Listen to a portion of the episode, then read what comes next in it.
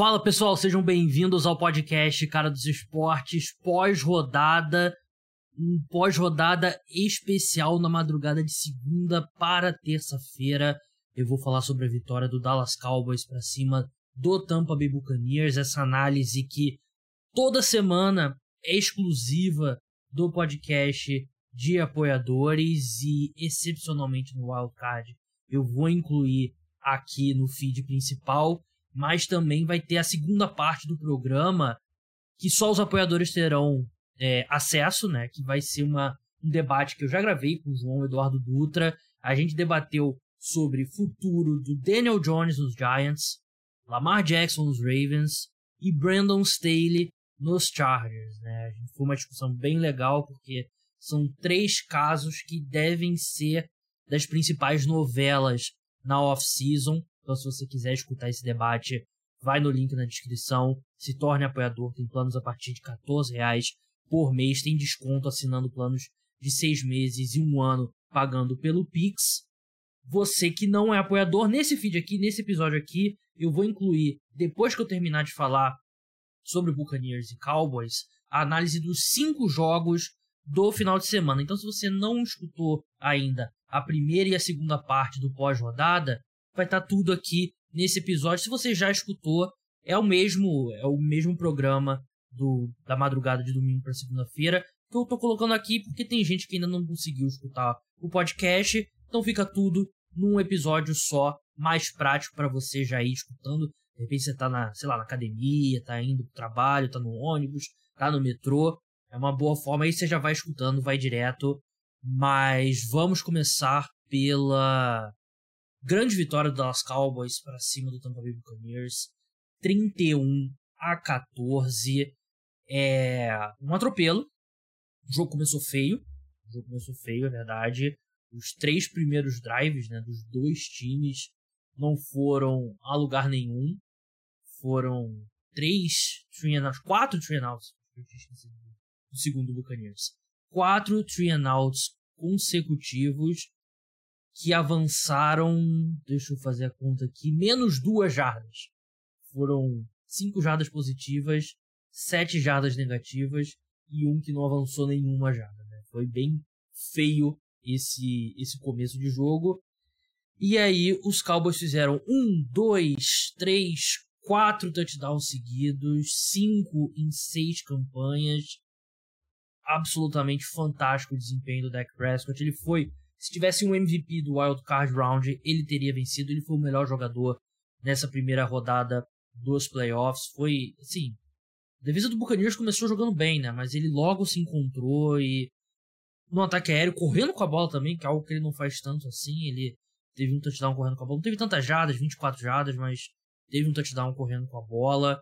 Passes muito bonitos pro Dalton Schultz. Alguns que o, segundo touchdown do. Quer dizer, o primeiro touchdown do Sid Lamb, né? O último touchdown do, dos Cowboys.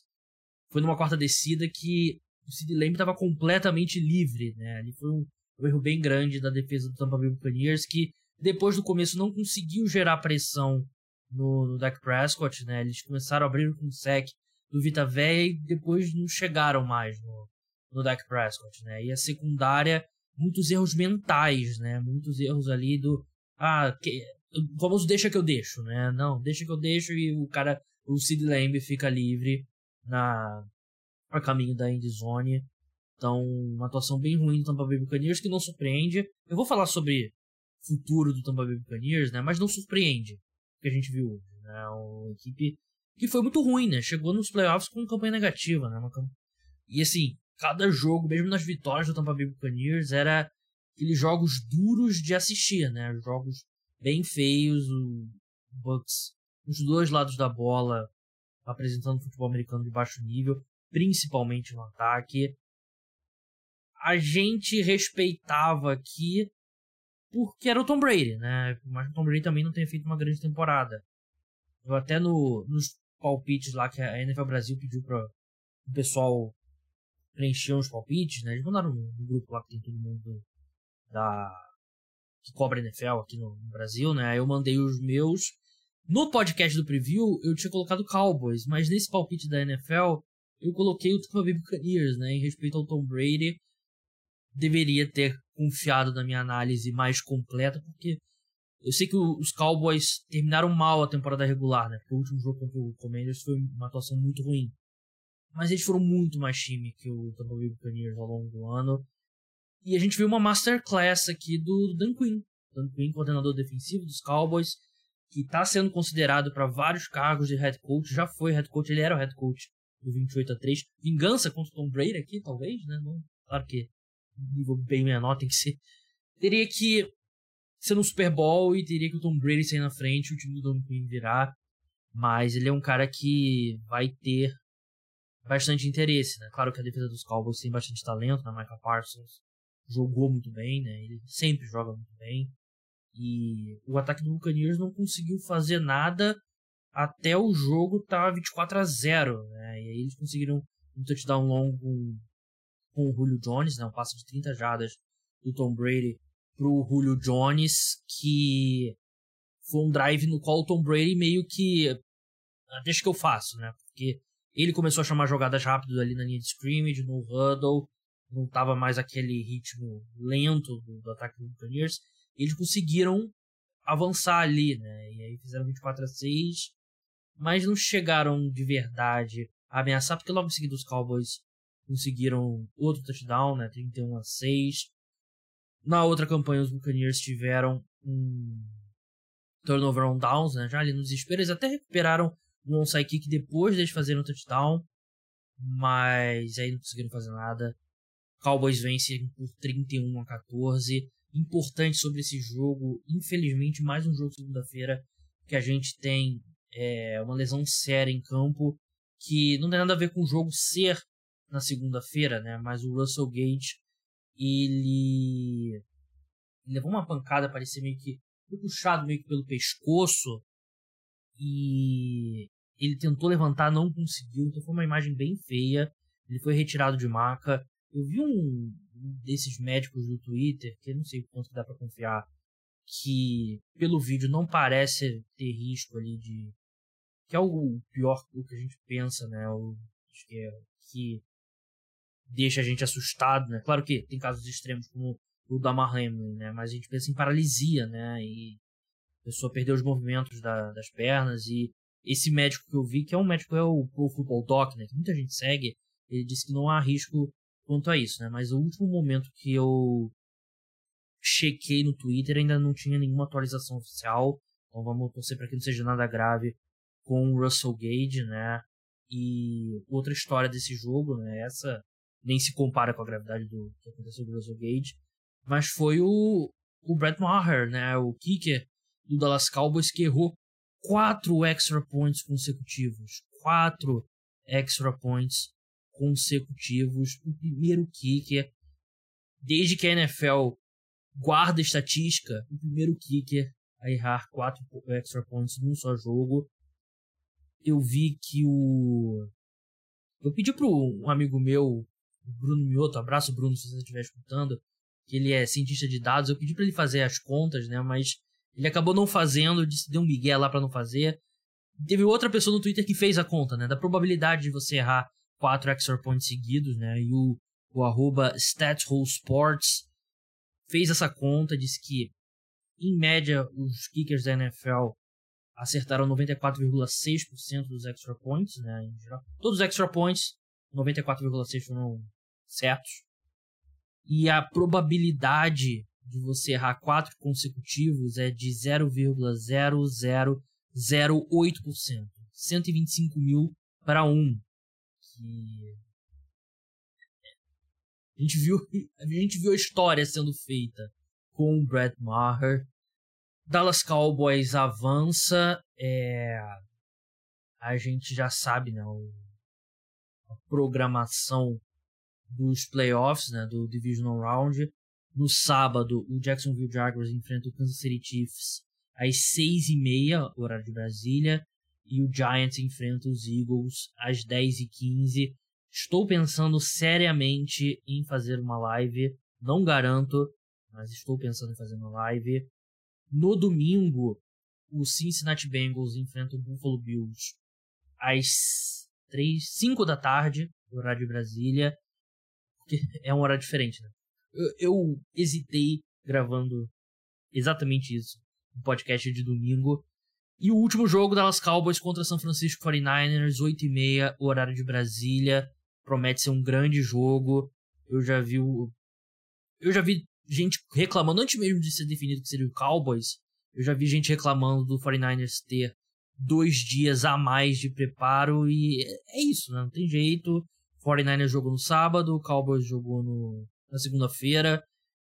Eu sei que esportivamente não é a coisa mais justa, mas também eu tenho certeza que os times e os jogadores não vão querer devolver para a ESPN o dinheiro que ela pagou extra para ter um jogo de playoff na segunda-feira. Né? Então, é, o objetivo é maximizar o valor financeiro da liga e o objetivo, o objetivo secundário é ter o maior equilíbrio esportivo possível. Né? É essa ordem de prioridades na NFL. É... Sobre Tampa Bay Buccaneers. Saiu de notícia que o Todd Bowles não será demitido. Eu acho que ele deveria. Ele fez por merecer uma segunda oportunidade como head coach na NFL. Ele fez um trabalho muito bom com a defesa do Tampa Bay Buccaneers nesses anos do, do, do Bruce Arians como head coach. Foi promovido a head coach, né, depois da aposentadoria do Bruce Arians. E o 2022 dele foi muito ruim. E a gente viu, por exemplo, quando o jogo estava 12 a 0, ele ir para um punch numa quarta para 5, né? No meio-campo. Você já estava perdendo ali o 4 para 5 não. Quarta para 3, né, no meio-campo, né? Você já estava perdendo por 12 a 0. Mesmo que não estivesse perdendo, se estivesse ganhando por 12 a 0, quarta para 3 no meio-campo tem que ser automática, né? E eu sei que eu pego muito essas situações de quarta descida, né? Mas no caso do Todd Bowles é, é um exemplo de. Engraçado que ele é um coordenador defensivo agressivo, né? Um coordenador defensivo que manda muita blitz e tal, mas ele, em situação de jogo, ele é muito conservador, né? E o time total, claro que isso é um ponto, né? O time é totalmente sem qualquer liga no ataque, né? Isso é culpa dele porque ele é o head coach, né? Mas é culpa do Baron Leftwich também, né? Que é o coordenador ofensivo, que era um cara muito cotado para ser head coach, mas sempre tem aquela, sempre quando não tem um coordenador ofensivo que o head coach também é de ataque, sempre fica aquela, pô, mas será que é o head coach ou será que é o coordenador ofensivo? E às vezes ti, os times apostam no cara, né, para ver o que, que, tem, né? Às vezes dá certo, às vezes não dá certo. E o Baron Leftwich, no primeiro ano dele, sem o Bruce Arians, o ataque do Buccaneers foi horrível, né? Inassistível, chato, o Tom Brady jogou muito mal, porque o time era muito ruim ao redor dele, mas o Tom Brady jogou mal porque ele também, porque ele jogou mal individualmente, mas era um time extremamente lento que insistia muito naquele run run pass muitas vezes, era previsível.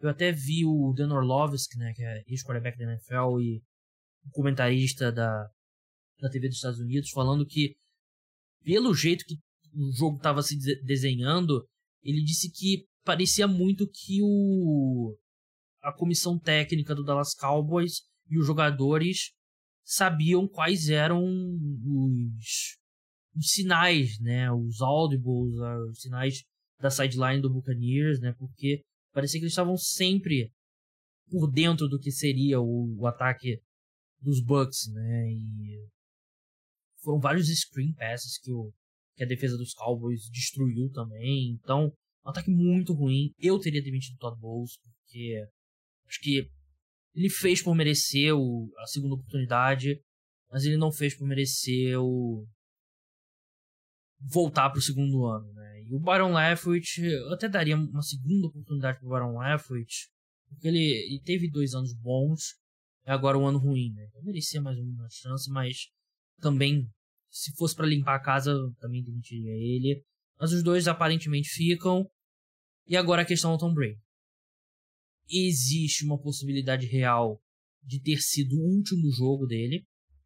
O Troy Aikman, que é o comentarista do, do Monday Night Football, eles têm uma reunião né, com o quarterback, com o head coach e tal, e ele disse que o Tom Brady falou que não sabe o que vai fazer ainda, né? não é uma questão que ele estava escondendo. ele realmente não sabe. Eu acredito que ele vai jogar em 2023. Né? A questão é por qual time. Las Vegas Raiders, Tennessee Titans, São Francisco 49ers. Será que o 49ers vai querer o Tom Brady? New England Patriots, ficar no Tampa Bay Buccaneers. Já saiu notícia que os Bucks querem a permanência do Tom Brady. Então eu acho que ele volta. Mas é uma, é uma probabilidade maior que zero de que. Eu não acho que é alta, mas é maior que zero. De que foi o último jogo dele na, na NFL. Vamos ficar de olho aí na, nas próximas semanas. Meu palpite ainda é que ele volta. Agora, não vou deixar para outro podcast meu palpite para qual time o Tom Brady vai. Então é isso, pessoal. Quem é apoiador, segue agora para a segunda parte do podcast de terça-feira. Eu e o João debatemos sobre o futuro do Daniel Jones com os Giants, Lamar Jackson com os Ravens e o Brandon Staley com os Chargers. Você que está escutando no feed principal, eu vou colocar agora aqui a minha análise dos outros cinco jogos do Wildcard Round. Se você ainda não escutou o pós-rodada, escute. Se você já escutou, é a mesma, é o mesmo programa do da madrugada de domingo para segunda-feira, não precisa escutar duas vezes. Ou escuta duas vezes, né? Achei que ficou bom o podcast pós-rodada. Então, é isso, pessoal. Não deixe de criar sua conta com o Bodog, parceiro oficial de apostas do podcast. Link tá na descrição. É... Acho que eu dei todos os recados. Deixa aquelas cinco estrelas lá na avaliação do Spotify, no Apple Podcast. Dados os recados, vamos seguir com o programa. O San Francisco 49ers abriu os playoffs da NFL no sábado com um atropelo para cima do Seattle Seahawks, 41 a 23. Um jogo que foi equilibrado no primeiro tempo. O Seahawks foi para o intervalo vencendo por 17 a 16 depois de uma gafe ali do 49ers no final do segundo quarto, mas depois foram 25 pontos sem resposta marcados pelo, pelos donos da casa. Né? O jogo foi São Francisco, Santa Clara na verdade, né? Não é o estádio não é bem São Francisco, mas foi um atropelo no segundo tempo. O Seahawks ainda fez um, um touchdown no final do jogo. A partida já estava ali no garbage time, né? Só esperando o relógio chegar a zero. Por isso que o placar foi 41 a 23. Mas um jogo que ofensivamente exemplifica a dificuldade de se enfrentar esse 49ers, de defender esse 49ers, porque o nível de talento no ataque da equipe é absurda. E o Brock Purdy, ele, assim, claro, ele é mais talentoso do que você espera da última escolha do draft. Literalmente a última escolha do draft, né? Mas ainda assim a gente viu muitas das limitações dele, né? A gente viu, no, principalmente no primeiro tempo, um quarterback calor em campo, né? um quarterback desconfortável. O Seahawks não estava conseguindo gerar muita pressão no Purdy ali, aquela pressão rápida tradicional, mas o Brock Purdy acabava pressionado porque ele tinha que segurar a bola, porque a secundária do Seahawks estava fazendo um bom trabalho marcando ali, principalmente da região intermediária para cima, né? Passes longos e intermediários ali, 20, 20 jardas para cima, né? 15, 20 jardas para cima. Então tudo do 49ers era após a recepção e funciona, né? Porque você tem o Debo Samuel que é fantástico após a recepção, Brandon Ayuk, George Kittle, o próprio Christian McCaffrey.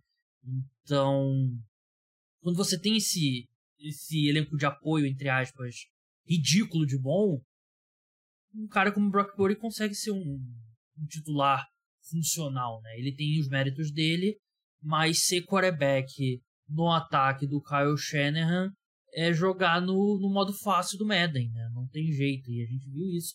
Os passes que, que deram avanços longos você vê era muito, porra, o Debo Samuel sozinho.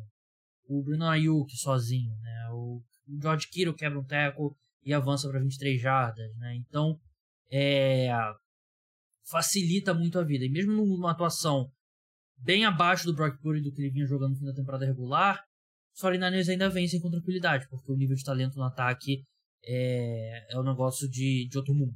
É de outro mundo mesmo. Enquanto o Seahawks tem uma defesa questionável, como falei, não, ter, não conseguiu gerar muita pressão para cima do, do Brock Purdy. Eu achei que fez um trabalho bem razoável contra o jogo terrestre, né? Porque você tira as 68 jardas daquela única corrida do, do Christian McCaffrey, os 49ers correram 32 vezes para 120 jardas, né? Que é um pouquinho menos de 4 jardas por, por carregada, por aí, que é uma média ok, mas não é nada de outro mundo, né? Não foi. Assim, eles não foram destruídos pelo ataque terrestre do 49ers. Tiveram uma, teve uma corrida que eles não conseguiram conter, né? Que acabou no avanço longo do, do McCaffrey, que, abriu uma avenida, né? Abriu ali, dava para passar um, um caminhão com um container de 40 pés. Dado o espaço que é a linha ofensiva do, do 49ers, e não só a linha ofensiva, né? O 49ers o esquema de bloqueio para o jogo terrestre deles envolve muito o George Kittle, envolve muito os recebedores, eles fazem isso muito bem, um encaixe muito bom.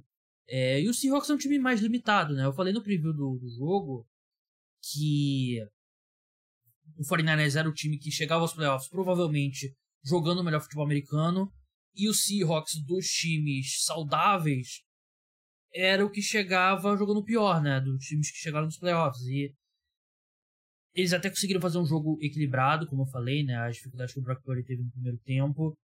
Eles conseguiram avanço longo com o DK Metcalf, né? Um touchdown longo pro, pro DK Metcalf, que era a chave. Né? O Seahawks precisava de múltiplos touchdowns longos ali, não só DK Metcalf, mas Tyler Lockett, e, e conseguir turnovers, e não conseguiu turnover, conseguiu apenas um, um touchdown longo. Né? Mas a gente lembra que esse jogo o Seahawks foi pro intervalo vencendo também porque Teve um squib kick ali com, acho que eram 15 segundos pro fim do, do primeiro tempo, né? Squib kick, para quem não sabe, é aquele chute que o kicker dá mais rasante no kickoff, que o objetivo ali é evitar que a bola chegue na mão do retornador, né?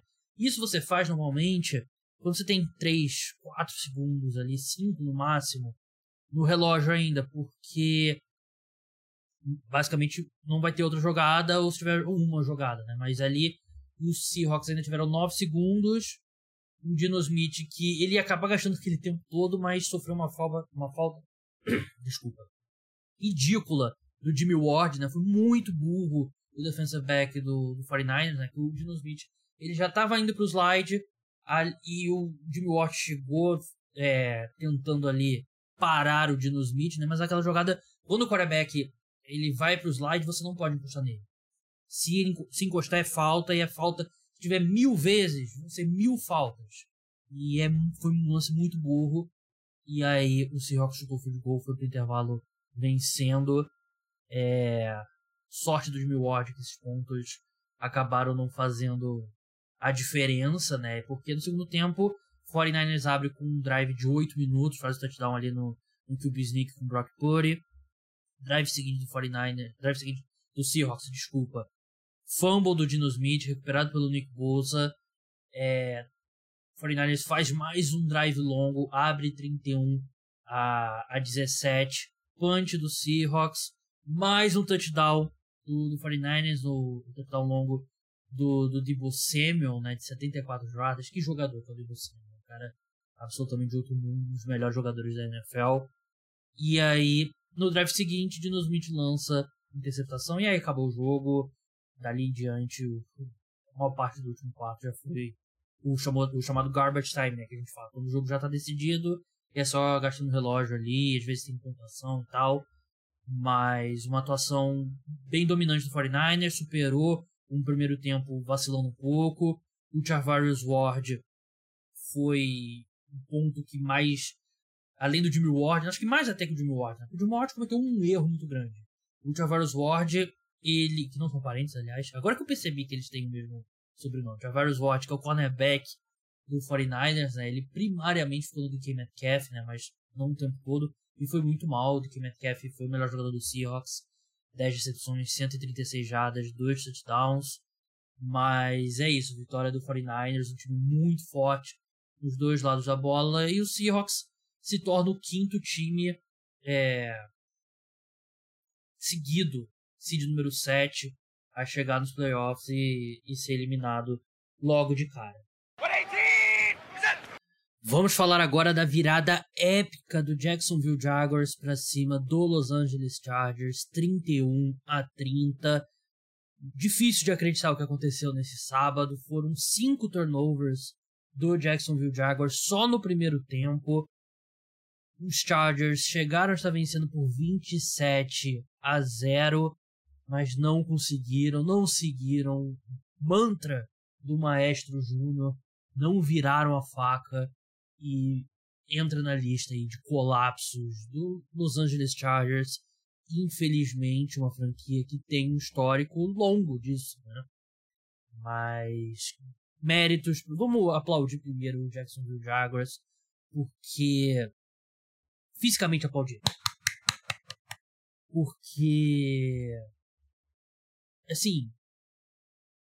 Muitos times teriam deitado, né? Teriam desistido.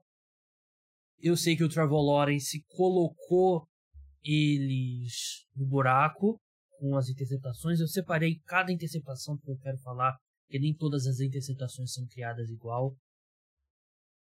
Mas muitos quarterbacks colocam o seu time no buraco e não conseguem tirar. E o Trevor Lawrence conseguiu. O Trevor Lawrence fez um grande segundo tempo. Doug Peterson também fez um grande segundo tempo, chamou um jogo bem melhor no segundo tempo do que no primeiro. Mas o Trevor Lawrence ele realmente foi muito bem no segundo tempo. Coisa de, de quarterback especial. Coisa de primeira escolha geral do draft. Né? E a comparação que me vem à mente é aquele jogo do Kansas City Chiefs com o Indianapolis Colts do Andrew Luck na temporada 2013, que numa situação similar o, os Colts saem atrás e turnovers do Andrew Luck. Andrew Luck faz um péssimo primeiro tempo e eles conseguem virar o, jo o jogo no segundo tempo uma atuação fantástica do, do Luck. Né? E é o mesmo raciocínio aqui, claro. Assim como o Trevor Lawrence nesse sábado, o Andrew Luck colocou o, o Indianapolis Colts no buraco, mas ele tem o mérito de tirar do buraco, né? E não é fácil. Não é fácil você continuar acreditando, você continuar tendo a coragem de olhar para seus companheiros e pensar: eu lancei quatro interceptações, mas vamos lá, a gente vai conseguir virar o, o jogo. Eu separei aqui, eu reassisti as quatro interceptações com detalhe e a primeira interceptação foi um RPO, né, um Run Pass Option, aquele que o quarterback, na mesma jogada, ele vai ler se dá a bola no running back ou vai fazer o passe rápido. Ele fez o passe rápido, grande jogada do Sebastian Joseph Day, que desvia a bola na linha de scrimmage. A bola desvia novamente na mão do Joey Bosa e acaba interceptada. Baita azar do, do Trevor Lawrence. Ele não devia ter feito passe, porque o Sebastian Joseph Day cortou a linha mas foi um baita azar do Trevor Lawrence. A segunda foi uma rota de timing, ou seja, né, o wide receiver tem que estar no lugar certo na hora certa, numa quarta descida, e o Asante Samuel claramente comete falta. Né? Claramente foi interferência, tirou o, acho que o Zay Jones da posição. Provavelmente não seria um passe completo sem a falta, porque acho que o passe também não foi muito preciso mas a interceptação tem grande dose, grande culpa da falta cometida pelo Santa Semio, né? Então vamos colocar mais uma dessa aí para azar do Trevor. Não tô dizendo que foi, não foi culpa dele, mas foi um baita azar. Terceira interceptação foi toda nele. É, ele não viu a Santa Semio cobrindo ali na, na, zona ali perto da linha de scrimmage, né? Que a gente chama de zona flat ali, né? Um dos lados do campo, mais próximo da linha de scrimmage ele não viu o Santa Samuel, foi interceptado, erro grotesco do Trevor Lawrence. E a quarta, um passe ruim do Trevor Lawrence também, mas foi uma jogadaça do Santa Samuel. Três interceptações do Santa Samuel Jr., né? Eu vi o pai dele jogar.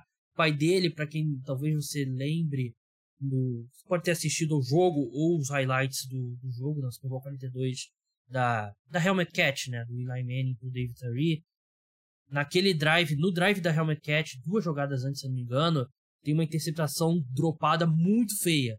Foi o pai do Asante Samuel Jr., o Asante Samuel pai. Então tem essa. Me sentindo velho, né? Viu o pai do cara jogando. Mas enfim, essas foram as quatro interceptações do Trevor Lawrence, todas no primeiro tempo. Ainda teve um Muffet Punch do, do Jaguars, né? Que punch, o jogador, o tornador deixou cair, recuperado pelos Chargers e agora a gente tem que falar um pouquinho dos Chargers. Eu vou falar do Brandon Staley, mas a última coisa que eu vou falar vai ser Brandon Staley, né? Mas nesse Muffet Punch. O punch já foi ruim, porque foi numa quarta para duas no meio campo.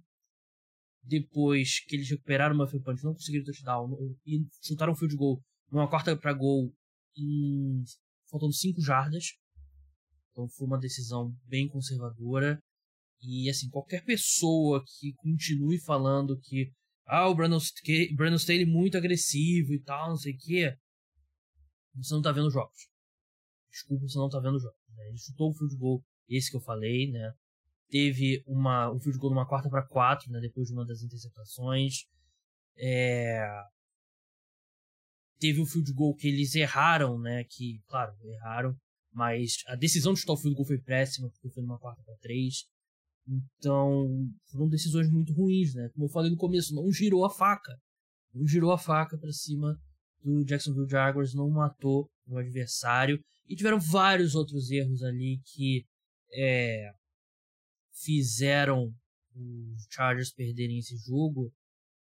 Muitos deles do Joey Bosa, né? O Joey Bosa teve um jogo terrível, terrível, terrível. Foram três faltas dele. Teve uma falta que manteve o drive do segundo touchdown dos Chargers, Chargers, desculpa, dos Jaguars vivo teve a primeira unsportsmanlike conduct, né, que ele discutiu com o árbitro, e teve a segunda unsportsmanlike conduct, que foi pior ainda, que ele joga o capacete no chão, porque o próprio Doug Peterson admitiu isso depois. Os, Chargers, os Jaguars fizeram um touchdown e eles iam chutar o extra point, mas como teve a falta do, do Joey Bosa, que colocou eles uma jarda para frente, eles foram para a conversão de dois pontos e com a conversão de dois pontos, que era a decisão correta mesmo sem a falta, mas com a falta torna completamente óbvio. Até uma, uma jogada bem legal, né? Que o Trevor Lawrence, como ele é muito alto, ele recebeu o snap, só esticou a mão assim e se jogou para frente. E como ele atravessa a linha, do, linha de gol com a posse de bola, touchdown. Quer dizer, touchdown no caso não, conversão de dois pontos no caso.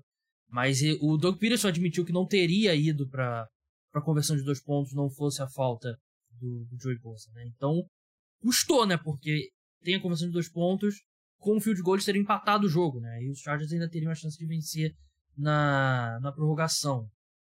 Mas, é, foi um jogo muito, muito ruim do Los Angeles Chargers. Eles começaram tão bem defensivamente, né?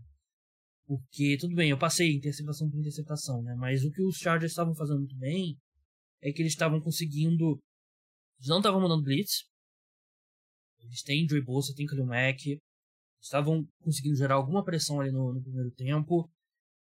E toda a secundária estava sentando em todas as rotas, né? Não é aquela coisa que a gente vem falando, ah, tirar o fundo do campo não sei o quê. Não, todo mundo perto da linha de scrimmage, um monte de gente perto da linha de scrimmage. Às vezes homem a homem, às vezes zona, porque eles sabem que o Jacksonville Jaguars tem um ataque muito baseado em passes rápidos, né? Muito RPO, passe rápido, passe curto. RPO quase sempre é um passe curto. Então tava todo mundo ali marcando. E o Trevor Lawrence não tinha para onde ir com a bola, né? Por isso que ele acabou lançando as quatro interceptações, né? Tinha muita gente, tava tudo congestionado na, nas regiões do campo que ele mais trabalha. E aí no segundo tempo ele, os Chargers começaram a cometer mais erros. A pressão não estava chegando e o Trevor Lawrence começou a arriscar alguns passes mais longos, né? Que teve que espalhar um pouco mais a defesa dos Chargers em campo. E foi assim que, que eles viraram o jogo. Um jogo que estava perdido. Que eu vou admitir para vocês, eu fui dormir no intervalo. Quem me segue no Twitter já viu, né? Eu fui dormir no intervalo. Eu faço isso muito, né? Porque. Tirando Sunday Night Football, que tenho que gravar logo depois. Monday Night Football e Thursday Night Football eu quase sempre vou dormir no intervalo. E aí no outro dia eu acordo cedo e vejo o segundo tempo na íntegra, né? E 99% das vezes eu não vejo o placar antes de botar. Eu boto no Game Pass, vou no condensado, boto até o intervalo e assisto tudo. condensado você vê todo o jogo, né? Deixando intervalos e tal. E aí, no, 99% das vezes eu não, não vejo o placar antes, né? Pra ter um pouquinho de emoção, né? Mas Dessa vez, como eu achei que o jogo estava perdido pro Jacksonville Jaguars, eu acordei 4 horas mais ou menos para ir no banheiro. Aí eu resolvi ver quanto que terminou o placar, porque eu tinha Chargers menos 5,5, né? Eu tinha apostado no Bodog Chargers menos 5,5. E aí eu vi que os Jaguars ganharam e eu fiquei. Cara, eu fiquei arrasado. Eu fiquei arrasado. Eu fiquei. Fiquei sentado na minha cama no escuro. E não consegui. Custei muito a dormir. Eu acordei era 4 horas. Eu acho que eu só fui dormir 6 e pouco. Sem sacanagem, eu não consegui dormir. Lendo o que tá acontecendo e tal. Li sobre o jogo, vi o Twitter e não consegui. Demorei muito pra voltar a dormir. Fiquei completamente arrasado. É. Mas é foda, né? O jogo é tarde. Eu fui dormir era menos de pouco. O jogo é muito tarde, não tem jeito. Fiz isso o ano todo, dessa vez eu me ferrei. É... Agora sobre o Brandon Staley. A minha relação com o Brandon Staley, que é o head coach do Los Angeles Chargers, é uma montanha russa de emoções. Eu não gostei da contratação quando ela foi feita. Ela foi feita na, após a temporada 2020, né, para a temporada 2021. Não gostei. Eu achava que os Chargers deveriam ter ido um cara de ataque para parear com o Justin Herbert. E ele era um cara de pouca experiência, Brandon. Ele tinha sido coordenador defensivo um ano com o Los Angeles Rams. Não gostei da contratação na, na época. Ao longo da temporada 2021, ele me conquistou porque ele era muito agressivo em quarta descida. Né? E vocês sabem que é algo que eu bato muito na tecla aqui. Os times, eles deixam de maximizar a, as chances deles de vencerem jogos, porque eles são conservadores em quartas descidas. Nenhum time maximiza, vou um maximiza ao máximo. Tem sempre pontos de vitória ali que você deixa em campo, porque porque você não quer fazer algo muito fora do que os outros times fazem, por você querer você ser um pouco mais conservador e tal, até até os times mais agressivos não são agressivos o suficiente, pelo que a matemática diz. E aí eu me apaixonei pelo Brandon Staley, eu achei que ele fez, ele fez um grande ano que acabou ficando fora dos playoffs no último jogo, né? E era o primeiro ano de trabalho e tal. Mas eu sei que muita gente. É, é, é engraçado porque era um gap muito grande. Porque o pessoal mais tradicionalista o Brandon Staley no primeiro ano, tinha gente pedindo para ele ser demitido e tudo mais. O pessoal da minha bolha, que é o pessoal mais ligado em analytics e tal, números e tem uma visão mais moderna do futebol americano, todo mundo se apaixonou pelo, pelo Brandon né? E não tinha muito meio termo. Eu entrei em 2022 com uma expectativa muito alta para os Chargers, o time se reforçou muito, trouxe muitos jogadores na defesa, era o meu palpite. O Chargers era o meu palpite para vencer o Super Bowl. O Brandon Staley era o meu palpite para vencer treinador do ano. E logo ficou claro, logo ficou claro que alguma coisa mudou no Brandon Staley, né? Aquele segundo jogo da semana 2, né, o Thursday Night Football contra o Chiefs, ele foi extremamente conservador lá. E eu lembro do pessoal que eu sigo de analytics, todo mundo maluco, não estava entendendo o que estava acontecendo. E aí duas, duas possibilidades, duas correntes de pensamento foram levantadas. A primeira foi o Brandon Staley viu todas as críticas que ele recebeu e ele ficou com medo e resolveu ser um pouco mais tradicional. Ou ele foi cobrado pelo dono dos Chargers para ser mais tradicional, com medo do, do emprego dele. A segunda possibilidade, a segunda corrente de pensamento, era que ele foi tão agressivo em 2021 porque a defesa era muito ruim. Então ele não ele fez de tudo, fazia de tudo para não deixar a defesa entrar em campo. E com uma defesa melhor, com a chegada de Mack, DC Jackson, Sebastian Joseph Day, ele se sentia um pouco mais confortável aí pro punch, sabendo que ele podia confiar mais na, na defesa dele. Existiam essas duas correntes de pensamento. Ele ainda foi, ele ele não foi o ele não foi do head coach mais agressivo pro, pro mais conservador. Ele ainda era um pouco acima da média do, dos treinadores da NFL, que fez muita gente ter uma percepção de que ele ainda era o cara das quartas descidas, né? Até porque aconteceu volta e meia num jogo de mais destaque e tal. Mas você olha os números, claramente o Brandon Staley foi de um dos caras mais agressivos para um cara ali na meiuca, em termos de quartas descidas, né? E ele perde o que fez ele especial em 2021, né? E eu totalmente perdi o. Perdi meu fascínio pelo, pelo Brandon porque o que eu. Na minha opinião, o que fazia ele ser especial era justamente ele ser mais agressivo. Sem isso, ele é um coordenador defensivo que se torna um head coach normal, né? Ele é um head coach normal, nem acho que ele é um head coach ruim, ele é um head coach normal, né? Mas head coach normal tem um monte. O, a cereja no bolo veio no, no jogo contra o Denver Broncos, né? Que é um jogo que não valia nada para os Chargers, depois do, da derrota do Baltimore Ravens. Ele manteve os titulares em campo e perdeu o Mike Williams. O Mike Williams não esteve em campo. O Mike Williams em campo, esse jogo poderia ter sido diferente. Um jogo que foi decidido por um ponto. E mesmo depois da lesão do Mike Williams, uma lesão nas costas, o Justin Herbert voltou para a campanha seguinte naquela partida. Né? E o Brandon Staley foi um cara que se eu não me engano, o Justin Herbert não jogou nada na pré-temporada. Não sei se ele chegou a jogar uma ou duas campanhas, mas com certeza 95% da pré-temporada ele não jogou, né? Então, ele preservou o time na pré-temporada, o jogo contra os Broncos, que era basicamente um amistoso, ele deixa os, os caras em campo e perde o Mike Williams, que é um cara que é suscetível a lesões. Então, foi uma decisão horrível. E calha agora nesse jogo péssimo que o Brandon Staley comandou, né? Eu falei todos os punts e field que ele foi em situações que ele deveria ter tentado a conversão para tentar matar o jogo de vez. Assim, a gente eu achei que o jogo tava 27 a 0, eu achei que o jogo tinha acabado. Mas o treinador ele não pode não pode passar essas oportunidades, né? Você tem que tem que girar a faca. O Brandon ele não girou a faca. E aí você olha para os números do do Justin Herbert, terceiro problema do, do Brandon Staley é o Joe Lombardi. E você 6,3 jadas por tentativa para Justin Herbert, tendo os, os braços mais fortes na NFL, não faz nenhum sentido. Nenhum sentido, zero sentido. Ele deveria arriscar. Eu já falei, eu falo, não estou falando isso de hoje. Você que escuta o podcast ao longo da temporada sabe. O Joe Lombardi faz um péssimo trabalho. Ele, basicamente, ele usa o Justin Herbert como se fosse o Drew Brees em termos de carreira. O Joe Lombardi trabalhou no final da carreira. Não, pô, vários anos com o Drew Brees, né?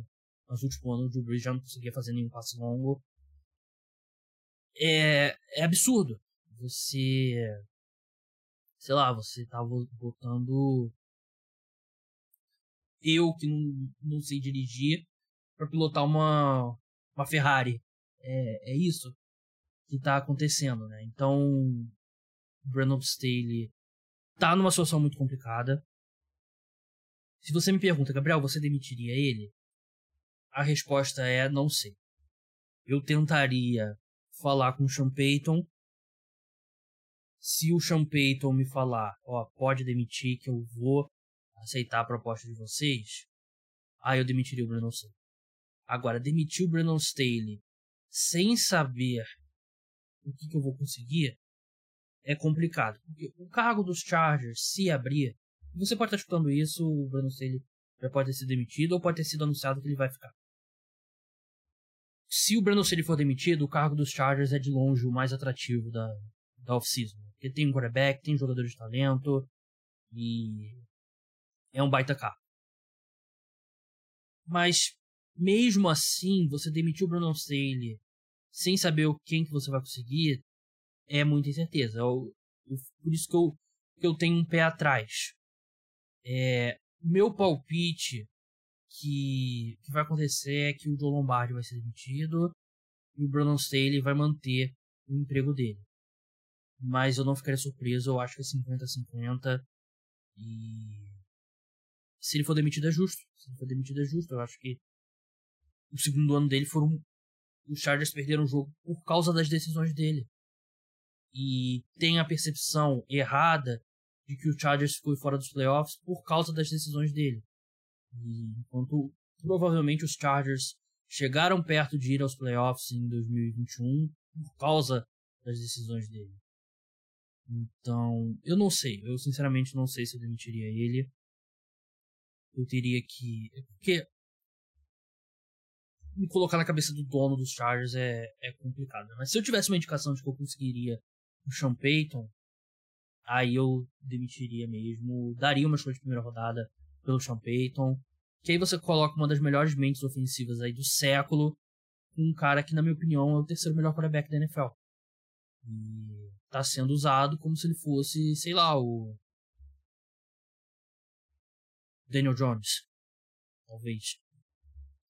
Mas, enfim, do lado do Jacksonville Jaguars, Doug Peterson, um ponto que o eu vi o Greg Rosenthal da NFL Network ressaltando, só dois times entrevistaram o Doug Peterson, o outro time, não lembro qual foi o outro time, acho que era o Houston Texans, não chegou nem a fazer a entrevista presencial, só entrevista por Zoom, né, e só o Jaguars trouxe o Doug Peterson para uma entrevista presencial e acabou contratando o Doug Peterson, foi uma das melhores contratações do último ciclo, é, provavelmente a segunda melhor contratação do ciclo, né, a melhor. Brian Dable, e a segunda do Peterson, ele salva ali o Trevor Lawrence e os Jaguars conseguem a terceira maior virada da história dos playoffs. A primeira foi do Buffalo Bills contra o Oilers, 32 pontos, 1992. A segunda que eu falei, do Colts Chiefs, 28 pontos em 2013. E a terceira agora, Jacksonville Jaguars e, e Los Angeles Chargers. Mais um grande jogo, Parabéns para você que ficou acordado e acreditou. Das maiores, se não a maior. O Jaguar já chegou em final de conferência, né? Mas. É provavelmente é uma virada da história. Maior virada não, maior vitória, ponto. Do, da história do Jacksonville Jaguars. Ainda sobre Chargers e Jaguars, é, dois pontos que eu acho que vale dar uma ressaltada maior. Estou gravando isso aqui algumas horas depois de ter gravado a minha análise do jogo. Primeiro sobre o Justin Herbert, né, que virou um tópico muito grande na, nas redes sociais e é, eu não vou escutar palhaços tipo o Emmanuel Acho, né, que fala que ele é quarterback de redes sociais e tal, claramente não é. Eu, eu acredito mesmo que o Justin Herbert é o terceiro melhor quarterback da NFL em termos de talento. Ele, para mim, em termos de talento, ele só tá abaixo do do Josh Allen e do Patrick Mahomes. Para mim, o teto dele é maior do que o do Joe Burrow, mas é indiscutível que esses últimos dois anos o Joe Burrow jogou melhor do que o Justin Herbert. E ele tem um time melhor ao redor dele, o, o Joe Burrow, né, o corpo de recebedores nem se compara, ainda mais quando você leva em consideração quanto tempo por lesão Mike Williams e Keenan Allen é, perderam. Mas acho que de todos os quarterbacks da NFL, o que está sendo pior utilizado na temporada 2022, e já era assim na temporada 2021, é o Justin Herbert. O Justin Herbert, ele, em termos de ferramenta física, ele tá lá com o Josh Allen, com o Patrick Mahomes. Só que ele é utilizado como se ele fosse o Drew Brees no último ano, o Big Ben no último ano, sei lá, um quarterback que tem limitações físicas grandes. E ele não é isso. Então eu não coloco essa derrota na conta do Justin Herbert. Acho que na lista de culpados ele tá bem baixo. Claro que ele poderia ter jogado melhor. Mas uma questão que, para mim, acho que faz ainda ser mais gritante a ausência de um de um comando melhor nesse time é porque o Justin Herbert ele tem uma tendênciazinha a se contentar com avanços curtos. E ele não é tão agressivo, ele a personalidade dele, ele é um pouco mais é, retraído, né? Ele não é aquele cara que segue, ele. Não é o Joe Burrow, né, que ultra confiante, ele saiu uma notícia aí nessa semana que o Justin Herbert pede para os Chargers que todos os jogadores do ataque titulares são apresentados individualmente, ele pede para a organização para não apresentar ele individualmente, porque ele não quer ter atenção, mas mesmo assim ele é apresentado. Ele é um cara que ele não tem essa personalidade de. Acho que de transcender a, as chamadas ruins do Joe Lombardi, de repente puxar um pouco mais, ser mais agressivo e tal. Ele, ele é um cara que, pro bem ou pro mal, ele vai fazer o que o técnico tá pedindo dele. E assim, é muito difícil pro quarterback ele, por mais que ele enxergue algo acontecendo errado, né? Eu não sei que seja o Tom Brady, Peyton Manning, Aaron Rodgers. É muito difícil você, pô, os caras estão chamando passe curto, eu vou mudar aqui. Não, vai ser passe longo agora. Vamos, vamos atacar e tal. Ele, muitos quarterbacks não têm a liberdade para fazer isso, né? E é difícil você. Você não tem como o quarterback mudar a filosofia do time. Então ele pode forçar, é, influenciar mudanças, mas ainda precisa que o técnico faça as mudanças. E os Chargers não tem isso, então eu não coloco a culpa no, no Justin Herbert. É, para mim, eu falei, ele é o quarterback que é pior utilizado na NFL. Ele poderia. Ele tem talento, já tem talento, ele já tem nível para ser MVP. Mas ele não foi bem desenvolvido nesses últimos dois anos. Três anos. Dois anos com o Bruno Staley e com o João Lombardi. E para mim era bem claro, depois da temporada 2021, que o João Lombardi não era o cara para ser coordenador ofensivo. Os Chargers deveriam ter contratado um novo coordenador ofensivo. Eu dei o benefício da dúvida, acreditando que eles poderiam ter aprendido com os erros da primeira temporada, mas eu estava errado, né? Tava errado sobre muita coisa em relação à temporada dos Chargers, né? E esse é o problema também de você ter um head coach defensivo, né? Você depende muito do coordenador ofensivo. Se você contratar um baita coordenador ofensivo e ele for muito bem, ele vai ser contratado para ser head coach, né? Então esse é o problema. Então eu absolvo o Justin Herbert. Eu, eu acho que ele não é um dos maiores culpados e acho que tem um limite porque um quarterback no terceiro ano pode transcender a coaching ruim. Né? A gente já viu, por exemplo, Joe Burrow. Né? Joe Burrow, nos momentos que os Bengals encalham naquele run-run pass, o ataque dos Bengals tem problema, né? principalmente em 2021. E não tem muito que o Joe Burrow pudesse fazer para mudar, né? Eu acho que melhorou o play calling do, dos Bengals esse ano, né? Depois que eles viram o maior sucesso que a equipe teve na reta final de 2021 e essa mudança não teve nos Chargers. Então eu eu ainda confio muito no Justin Herbert, para mim ele é um cara que tem talento para vencer MVP, tem talento para ser da elite ali da posição. Mas enfim, agora sobre o Brandon Staley, é, eu toquei isso na, na outra parte, né?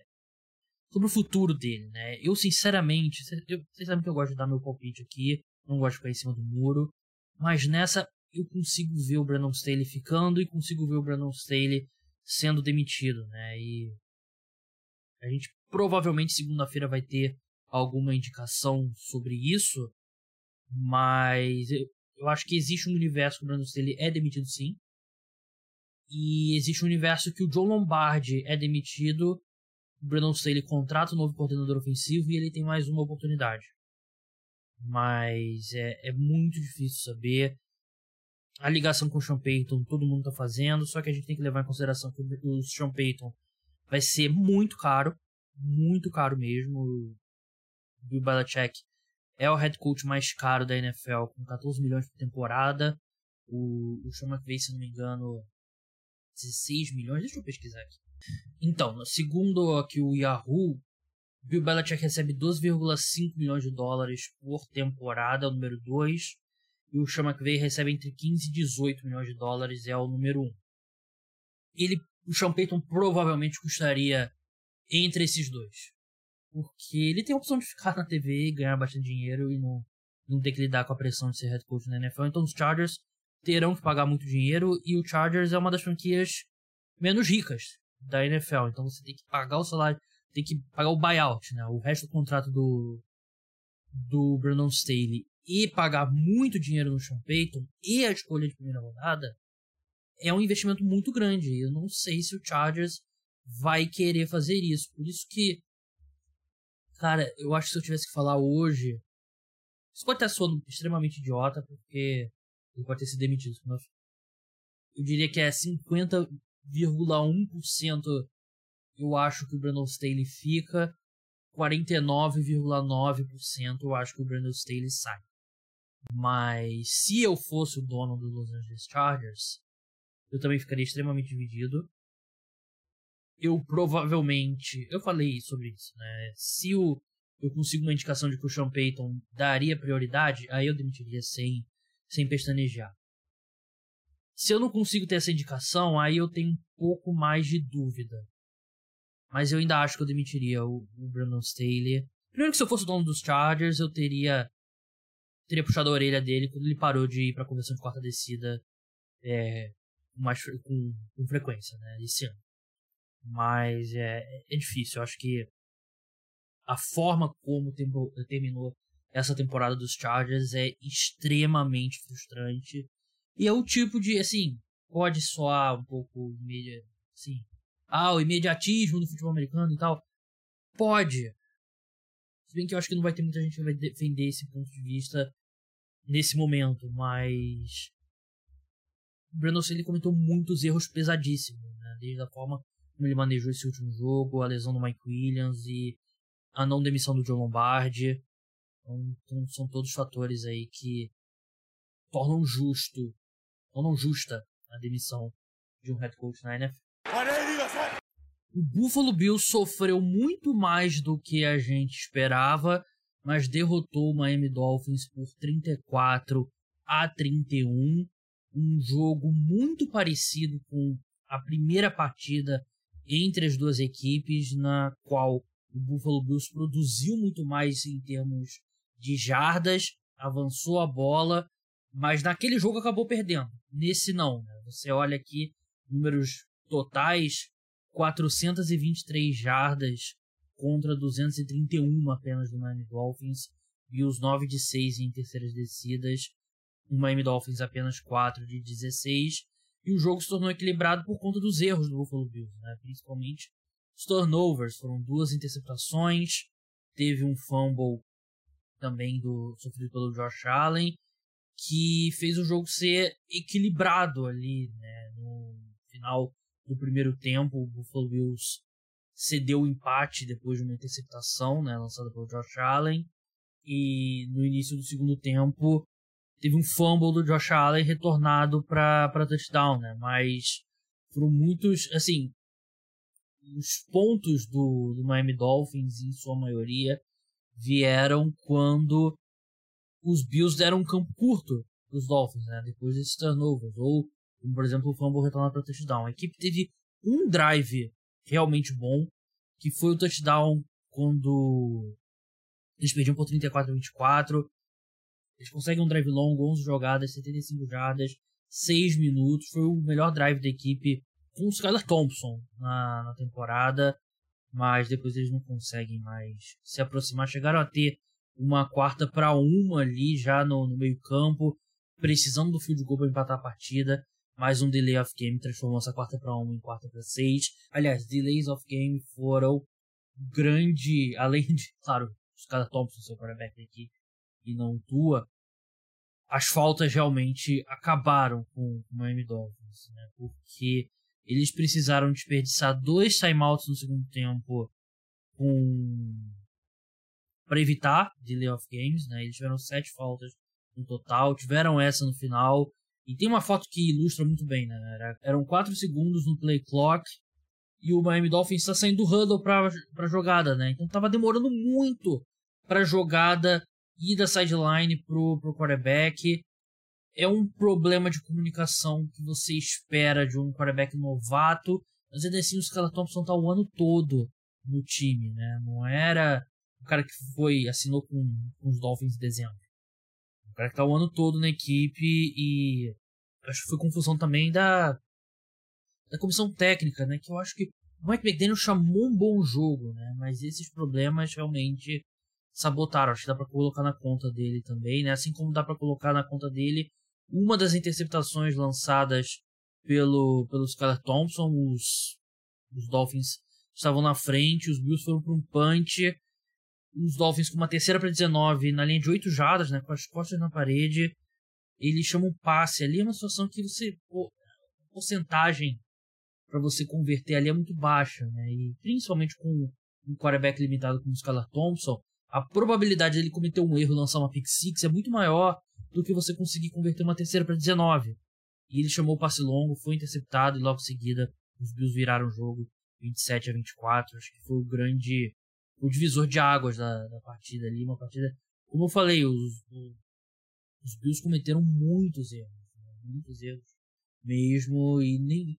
Eles fizeram 34 pontos e nem foi assim, uma grande atuação do, do ataque. Né? O Josh Allen foi muito pressionado. A linha ofensiva dos Bills a gente sabe que não é das melhores. Os Dolphins, em muitos momentos, eles, vi, eles vieram com aquela cover zero, né? Todo mundo perto da linha de scrimmage, em algumas situações mandando blitz ali, principalmente terceira descida, né? Foram queimados em várias, algumas deram certo.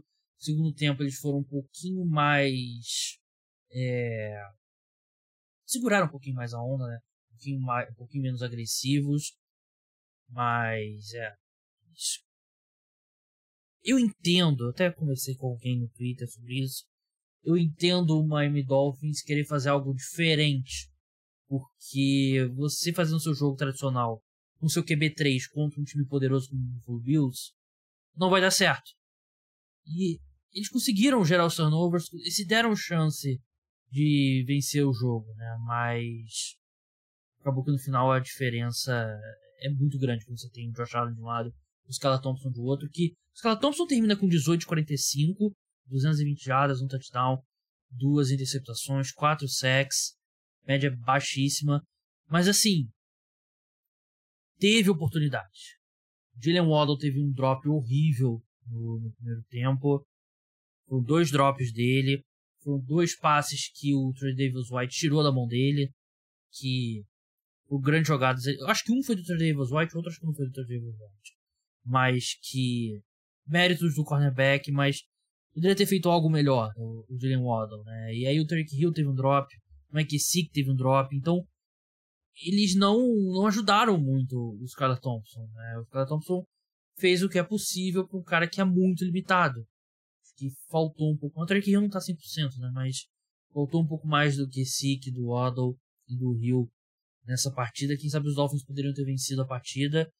O, copo meio cheio, se você é torcedor do Buffalo Bills, é que vocês venceram com uma atuação nota 5,5 do Buffalo Bills. Eu acho que é um bom sinal. Importa é vencer mesmo o jogo de playoff. Mas é isso, é um jogo que acabou sendo muito mais disputado do que a gente esperava. Vamos falar agora da vitória do New York Giants para cima do Minnesota Vikings 31 a 24 um grande jogo de futebol americano, muito equilibrado. As duas equipes jogaram bem, mas a equipe dos Giants jogou um pouco melhor. Uma partida fantástica do Daniel Jones, a melhor partida do Daniel Jones na NFL por uma boa margem. Você, assim, tirando que é um jogo de playoff, é muito mais importante, né? Mas botando o mesmo valor das todos os outros jogos dele que haviam sido em temporada regular, ainda assim a melhor partida dele preciso, decisivo. Quando eu precisava correr com a bola, ele fez e fez muito bem, se movimentou bem, tomou boas decisões e eu tenho que levantar a mão aqui e vai rolar muito meme. Ah, fila para pedir desculpa pro Daniel Jones, né? E todos esses eu estarei lá na fila, porque eu nunca imaginei que o Daniel Jones poderia jogar num nível tão alto como esse. Mesmo feita a ressalva que a defesa dos Vikings é horrível, é a pior defesa entre os times que chegaram nos playoffs, uma das piores defesas da NFL, mas ainda assim o Daniel Jones tem muitos méritos, o Brian Dable tem muitos méritos também, mais ainda, porque ele fez o Daniel Jones jogar nesse nível. Né? O que o Brian Dable fez esse ano, todo mundo sabe o quão fantástico foi, o jogo que ele chamou hoje foi perfeito. Chamadas perfeitas e Acho que tudo, o ápice disso tudo foi naquele último touchdown dos Giants, né? O drive do touchdown do 31 a 24. Os Giants tiveram uma quarta para um. Acho que a maioria dos times, de 32 times, de repente 28 times, 27 times chutariam um field goal ali. O Brian Dable foi para conversão de quarta descida, conseguiu o QB sneak com o Daniel Jones e depois o Saquon Barkley faz o touchdown e assim, como muda a sua franquia tendo um grande head coach, né? E eu mantenho tudo que eu disse sobre o elenco dos Giants, não é um bom elenco, mas o Brian Dable, ele conseguiu fazer desse time o time que chega no Division Round, time que vence o primeiro jogo de playoffs do, do New York Giants desde 2012, 11 anos sem vencer um jogo de, de playoff absolutamente fantástica a atuação dos Giants. Os Vikings jogaram bem também, mas eles tiveram um momento ali que eles engasgaram no, no primeiro tempo, né? Foram para dois punts seguidos depois de abrirem o jogo com com um touchdown, né? Foi um jogo de poucas campanhas, né? Porque os dois times é, ficaram bastante com a bola, tiveram drives longos, né? Então, por exemplo, o jogo do, do Bills e dos Dolphins foram 30 campanhas, se não me engano. Esses foram 16. A diferença acabou sendo justamente, né? Um jogo como esse, um jogo decidido em detalhes, aquele baita clichê de qualquer esporte, mas aqueles dois punts seguidos ali do, dos Vikings do, do primeiro tempo, né? Quando o ataque da equipe deu uma engasgada, os Giants conseguiram vencer o jogo por um touchdown, né? E o jogo realmente foi muito equilibrado, como foi muito equilibrado o jogo entre as duas equipes, né? Foi em dezembro, né? Não foi há muito tempo. Os Vikings venceram com um field goal de, de 61 jardas no último segundo, né? Não, não saiu um time muito destacado dali, claro que não. Eu falei sobre isso na prévia do, do Wild Card e a gente viu mais um jogo equilibrado. Vamos passar pela, pela partida em si, né? Primeiro drive, os Vikings acionam bastante o, o Justin Jefferson, foram quatro recepções dele né, nesse, nesse drive e no final um touchdown ali com o QB sneak do Kirk Cousins. O que aconteceu depois disso, assim, os Vikings começaram forçando muito a bola no, no, no Justin Jefferson como deveriam, mas os Giants estavam preparados, tanto que ele terminou o jogo com sete recepções, mas para 47 jardas. Os Giants dobraram o tempo todo o Justin Jefferson. Você não era só aquela coisa homem a homem e tal, não. Era muita marcação em zona que você via que tinha ou um cara é, na marcação direta do Justin Jefferson, um cara dobrando no fundo do campo. Quando ele cortava para dentro, tinha sempre dois caras ali na zona marcando o Justin Jefferson. Então ele nunca estava solto e mesmo quando ele conseguia a recepção, os Giants estavam prontos para diminuir o, o estrago. E foi exatamente isso que aconteceu no jogo todo. Drive seguinte, ótimo drive do, do New York Giants. Daniel Jones muito bem quando tinha que correr com a bola, só com o Barkley correu bem com a bola também. Teve um avanço longo para o Darius Slayton de, de 22 jardas. Touchdown só com o Barkley. Drive ali de, de almanac do, dos Giants. Né? Terceiro drive, primeiro punch do, do Minnesota Vikings, né? um, um three and out ali que teve aquela jogadinha engraçadinha que o Kevin O'Connell chamou, né? Que basicamente era o Justin Jefferson no backfield, ele recebe o, o toss, passa a bola de volta pro Kirk Cousins, mas assim, uma jogada que você depende do Kirk Cousins, receber o passe, quebrar dois tecos para conseguir a primeira descida, é uma péssima chamada. Então foi um momento bem ruim ali do, do Kevin O'Connell. Drive seguinte, como eu falei, não. Um erro como esse, um jogo de playoff pode custar o jogo. E logo seguido os Giants fazem um touchdown, né? Tiveram um, passe longo do Daniel Jones pro Darius Layton de, de 47 jardas. E depois o Isaiah Hodgins é, faz o touchdown. Isaiah Hodgins, grande jogo dele. Grande jogo, 8 recepções, 105 jardas, um touchdown. Um cara que foi dispensado pelo Buffalo Bills em novembro. Ele foi draftado na sexta rodada pelo próprio Buffalo Bills. Ele assinou com os Giants em novembro e se tornou o wide receiver 1 da equipe, né? É um baita wide receiver. Ele tem uma, uma percepção espacial que é incrível, porque ele sempre sabe onde que tá a linha do first down, onde que ele tá em campo, o que, que ele precisa fazer. Então ele é um cara que trabalha muito bem com o corpo dele, né? Ele é alto, ele é bem forte. Então, baita achado do New York Giants. O Isaiah Rodgers me parece ser um cara do tipo de cara que vira core player, né? Não necessariamente um wide receiver 1, mas um cara que você eventualmente renova o contrato e mantém ele na equipe. Mas assim, os Giants passaram fácil por cima da, da defesa do, do, Minnesota Vikings, que foi o grande problema da equipe ao longo do ano. Né? Uma defesa muito ruim, que não melhorou, discutivelmente piorou ao longo do ano. Tem nomes para jogar melhor do que ela jogou nesse jogo e na temporada, mas foi uma grande decepção. Punch do, do Minnesota Vikings logo em seguida, né? Assim, muito, sem muita coisa memorável. Giants conseguem é, um field goal logo em seguida. Tiveram um touchdown anulado por falta ali, que realmente foi falta. Né? Foi um drive muito longo, 10 minutos, literou ali o relógio do, do segundo tempo, primeiro tempo, desculpa, segundo quarto. 20 jogadas, 85 jardas, 10 minutos e 52. Teve um touchdown é, anulado por falta que foi na hora eu vi, falei que foi illegal shift, né? Dois jogadores estavam mexendo ao mesmo tempo no momento do snap. e depois os Giants acabaram, é, ao invés de arriscar uma quarta para 6 na linha de gol, eles chutaram field goal 17 a 7. Drive seguinte, os, Giants, os Vikings voltam a pontuar. É, tiveram um avanço longo com o TJ Hawkinson numa, numa terceira para 9, num avanço de 27 jardas. E com a atenção que o Justin Jefferson estava recebendo da defesa dos Giants, ele meio que estava sendo usado ali como chamarisco, né? E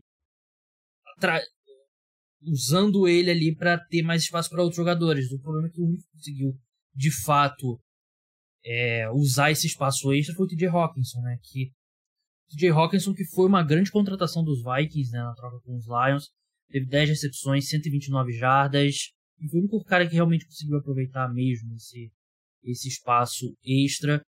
Os Vikings ali diminuíram para 17 a 14. Mais um drive dos Giants, mas aí ele já no final do jogo não tinha muito o que fazer. Os Giants voltaram pro, pro intervalo. Primeiro drive, mais um drive ali de, de almanac pro New York Giants. 6 jogadas, 75 jardas. Touchdown pro Daniel Bellinger, que foi um passo bonito até do, do Daniel Jones. Vikings re respondem com outro touchdown, 24 a 21. E naquele momento ali os Giants estavam com muito problema para chegar no Kirk Cousins, né? Eles, ele, já, o Aziz Ojulari já tinha saído da partida. Porque Von Thibodeau teve um momento no segundo tempo que ele chegou a sair, depois voltou. E, em geral, os Giants só conseguiram gerar alguma pressão no final do jogo mesmo, né? Naquela última campanha. O Kirk Cousins teve bastante tempo. Teve alguns passes ali que os Giants chegaram ali no um milésimo de segundo depois de ele se livrar da bola. Mas, em geral, o Cousins teve bastante tempo. É... Drive seguinte, punch do dos Giants, né? E até eu anotei aqui na pauta que os Giants não tiveram nenhuma tentativa de passe sob pressão, né? O Daniel Jones, ele estava se livrando bem da bola, se livrando rápido no primeiro tempo. Ele foi um pouco mais pressionado no segundo, né? O Evanil um péssimo segundo tempo, é o right tackle titular da equipe, mas no primeiro tempo a proteção do, do Daniel Jones foi perfeita e o play calling também, né? passes rápidos e tal, não dando muita oportunidade os Vikings chegarem. É, os Vikings empatam o jogo no, no field goal no drive seguinte, né? Eles converteram uma quarta para duas, depois tiveram uma terceira descida longa convertida com o TJ Hawkinson. Eles iam arriscar uma quarta para um, mas teve um false start que transformou em quarta para seis, aí eles resolveram chutar o field goal 24 24. É, aí veio o grande touchdown dos Giants, né? Mais um, um drive ali de, de gente grande ali, né? O último touchdown da equipe no jogo. Foram 4 minutos, 12 jogadas, 75 jardas. Teve conversão da quarta para um com o QB Sneak, né? E acho que o muito interessante é que os Giants tiveram uma terceira para 5 e eles chamaram a terceira para 5 com a intenção de ir para a quarta descida. Porque muitas vezes numa terceira tipo para 8, para 9, o time vai chamar um passe longo, né? Aí é um passe que tem um índice de uma porcentagem de, de aproveitamento menor passe incompleto e você é obrigado por punch. O ideal aqui é você chamar a terceira descida longa. Não era nem uma terceira descida longa, era uma terceira descida para 5. Sabendo que você vai chamar a quarta descida. Então já chamaram um passe curto. O Rich James avançou 4 jardas, quarta para uma com o QB Sneak. Eles conseguem o, o touchdown. Quer dizer, eles conseguem conversão depois do touchdown com o Saquon Barkley, que ele carrega o Tomlinson, ex-jogador dos Giants, até a endzone. O Saquon Barkley é muito forte. Jogada seguinte, drive seguinte, three and out do, do Minnesota Vikings, né? Não conseguiu nada. Depois foi a vez dos Giants terem a bola. Foram um punch, mas conseguiram gastar 3 minutos do relógio, né? Receberam a bola com 6 e 12. Converteram uma quarta descida com, com mais uma vez um, um sneak. O Darius Layton, que ele deve ter rezado muito porque teve uma terceira para 15. É, os Giants foram pro passe e tava lá. A chamada foi perfeita. Teria convertido se o Darren Slayton não sofre um drop inexplicável. Ele estava livre. E com isso os Giants foram pro, é, foram pro punch. Felizmente fizeram os Vikings pedir todos os tempos. Vikings recebem a bola com 2 minutos e 56, sem tempo para pedir. Eles chegam ali na metade do campo, mas Chegou na metade do campo ali, graças a um, a um roughing the passer bem questionável, marcado o Dexter Lawrence em cima dele. Eu sei que muita gente tá falando que o Dexter Lawrence bateu no capacete do Cousins, mas ele meio que roçou, assim, foi um braço, o antebraço dele, enquanto ele tentava chegar no Cousins, passou assim pela frente do. Foi um, uma bancada direta, né? Um, assim, esse tipo de falta é marcado ao longo da temporada. Eu acho que não deveria ter sido, mas também não é um absurdo ter sido marcada. Mas os Vikings tiveram uma quarta para oito e o Cousins faz um passe curto pro, pro TJ Hawkinson, que nunca tem nenhuma chance. Vitória do New York Giants, 31 a 24. Um jogo. Vamos começar. Tem muito o que falar. Não quero também ficar. Não quero que fique também um podcast só sobre Giants e Vikings, mas. Daniel Jones foi fantástico. Como eu falei no começo, melhor atuação da carreira dele. Eu, eu não esperava que ele tinha esse, esse tipo de atuação dentro dele. Muitos méritos do, do Brian Dable, mas ele merece muitos elogios, ele merece o todo mundo que não acreditava nele, e eu tava nesse grupo, a gente tá vendo o Daniel Jones muito diferente. E ele garantiu muito dinheiro desse jogo, muito dinheiro, porque ele tem que ficar nos Giants. E aí vai ser caro. Vamos ver o que, que a diretoria vai fazer. É, eu acho, eu acharia um erro aqueles contratos de 30, 40 milhões. Acho que ainda tem um teto do Daniel Jones, mas é, ele provou que ele merece pelo menos ter a oportunidade de ser o franchise quarterback nos próximos anos. Né? Não, você não vai fechar um contrato de 5 anos do qual você não tem como sair com ele. Mas ele merece a oportunidade, a oportunidade nos próximos anos. Claro que a defesa dos Vikings é péssima, mas foi um jogo fantástico dele, correndo com a bola e passando.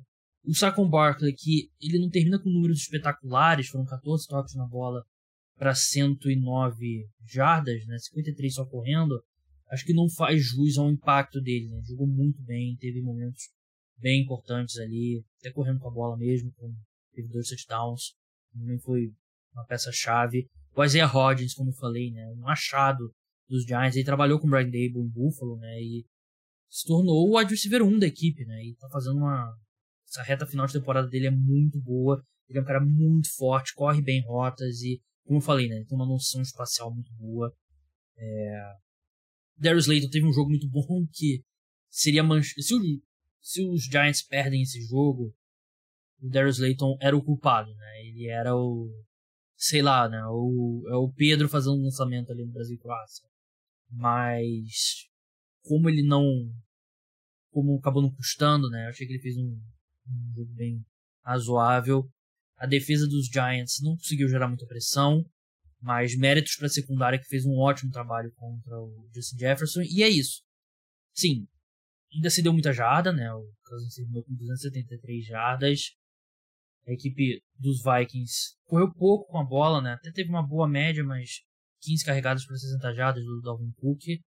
O TJ Hawks teve um grande jogo, mas entre o TJ Hawks não ter um grande jogo e o Justin Jefferson ter 15 recepções para 250 jardas, você vive com a primeira opção, né? E era aquela coisa, né? Vamos, a gente vai tirar o Justin Jefferson, vence a gente com o TJ Hawkins ou com o Adam Thielen.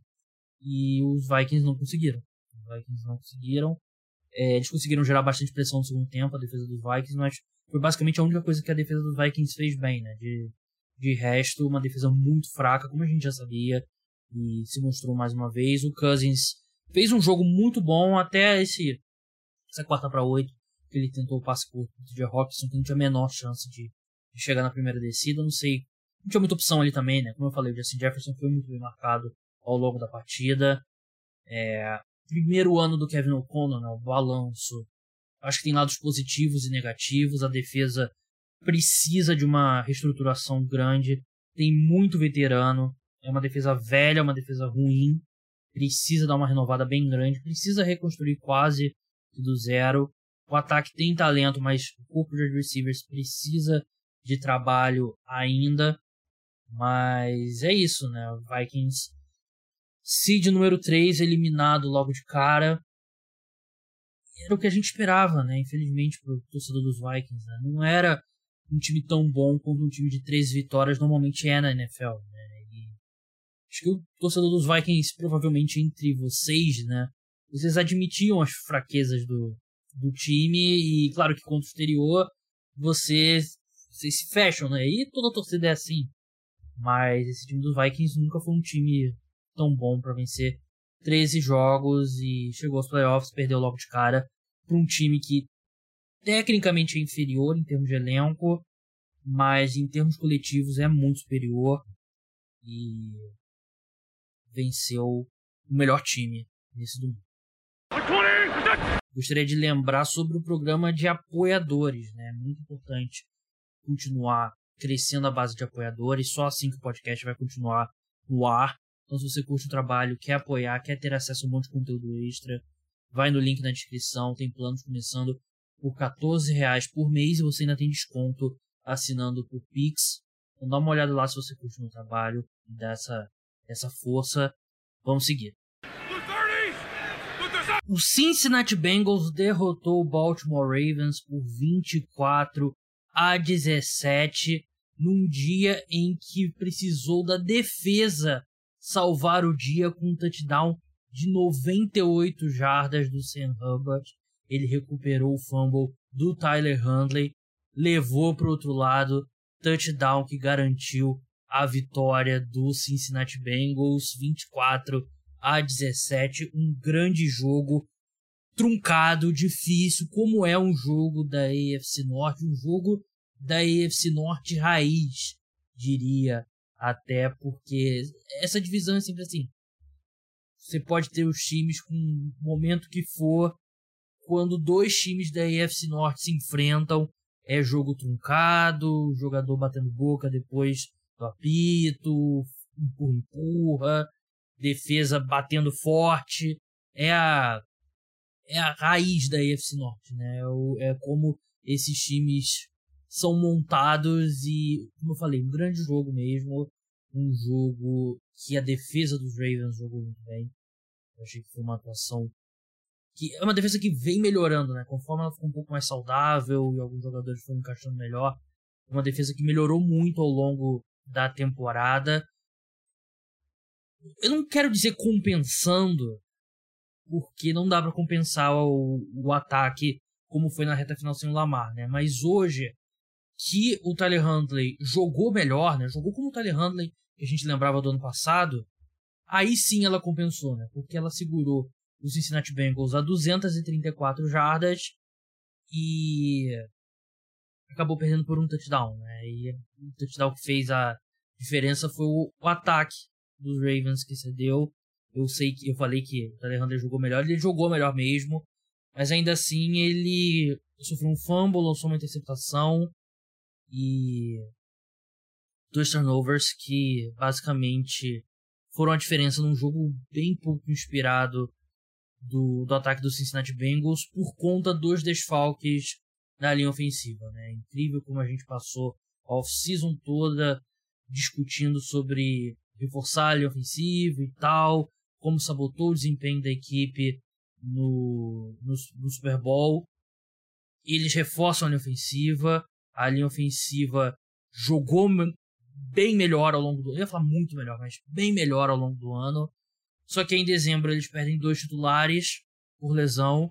E agora nesse jogo eles perderam o terceiro, né? Que é o John Williams. Nem vinha fazendo um grande ano, mas ainda assim é o left tackle titular da equipe. E aí a equipe tava com três reservas na linha ofensiva no jogo mais importante do ano. O Joe Burrow passou a tentar passes mais curtos para tentar compensar, tanto que ele terminou com uma média de 6,5 jardas por tentativa. Foi bastante pressionado, 26 pressões, 4 sacks. A equipe também não conseguiu correr com a bola. Opa, deu um autoplay aqui no site da ESPN. É, tudo isso é do é da linha ofensiva, né? Dos desfalques da linha ofensiva. E esse ataque, como eu falei, né? Foram eles tiveram 130 jardas a menos do que o Baltimore Ravens, o ataque do Baltimore Ravens, que correu muito bem com a bola, né? 155 jardas. Alejandro foi muito bem. O J.K. Dobbins também foi bem. E o Alejandro passando a bola para Mark Andrews, Marcus Robinson e o fullback Patrick Ricard, Jesse Hill, conseguiu ter um jogo bem razoável, né? Claro que eu falei dos seus números, mas é até um ponto que eu, eu destaquei no Twitter quarta para 20, né, o lance mais importante do jogo que a equipe precisava converter. Eles estavam com James Prochet e Andy Isabella em campo. Não tem menor condição de você ter esses caras num jogo de playoff em campo. Aí o James Prochet quase conseguiu pegar o Hail Mary ainda, né? Mas são jogadores muito ruins, né? E um, um touchdown deles, né? De 41 jardas do DeMarcus Robinson, que também é um cara que basicamente foi chutado do Kansas City Chiefs. Jogava pouco quando estava lá, mas ainda assim ele foi o suficiente para ele queimar ali o Eli Apple, que não teve um jogo bom, muito pelo contrário. A defesa do Cincinnati Bengals, o, o, o Chris Collinsworth, né, o comentarista da TV dos Estados Unidos, destacou o ajuste que eles fizeram de colocar o Cam Sample é, aberto ali como edge rusher para tentar dar uma segurada no jogo terrestre. Realmente no segundo tempo funcionou, ajudou, mas a secundária da equipe tem muitos desfalques. Sentiu, por exemplo, o Mark Andrews fez o que ele quis, Andrews jogou muito bem e teve esse touchdown longo do DeMarcus Robinson. Você não, você não pode ser queimado pelo DeMarcus Robinson. Eu sei que o Eli Apple, o Eli Apple às vezes até defendia que ele foi péssimo nos Giants, né, mas teve alguns bons momentos depois, mas um jogo desse tamanho você não pode ser queimado pelo do Marcos Robinson, né? mas acabou que o Ravens estava marchando ali para conseguir o touchdown que colocaria eles na frente, mas aí na linha de uma jarda eles sofrem um fumble e quem faz o touchdown é os Bengals, né? E muda completamente a partida, os Ravens conseguem uma jarda na campanha seguinte, three and out, forçam um punch dos Bengals, eles também precisam ir para um punch logo em seguida. E depois na campanha seguinte, campanha derradeira, no Hail Mary ali, nada foi feito.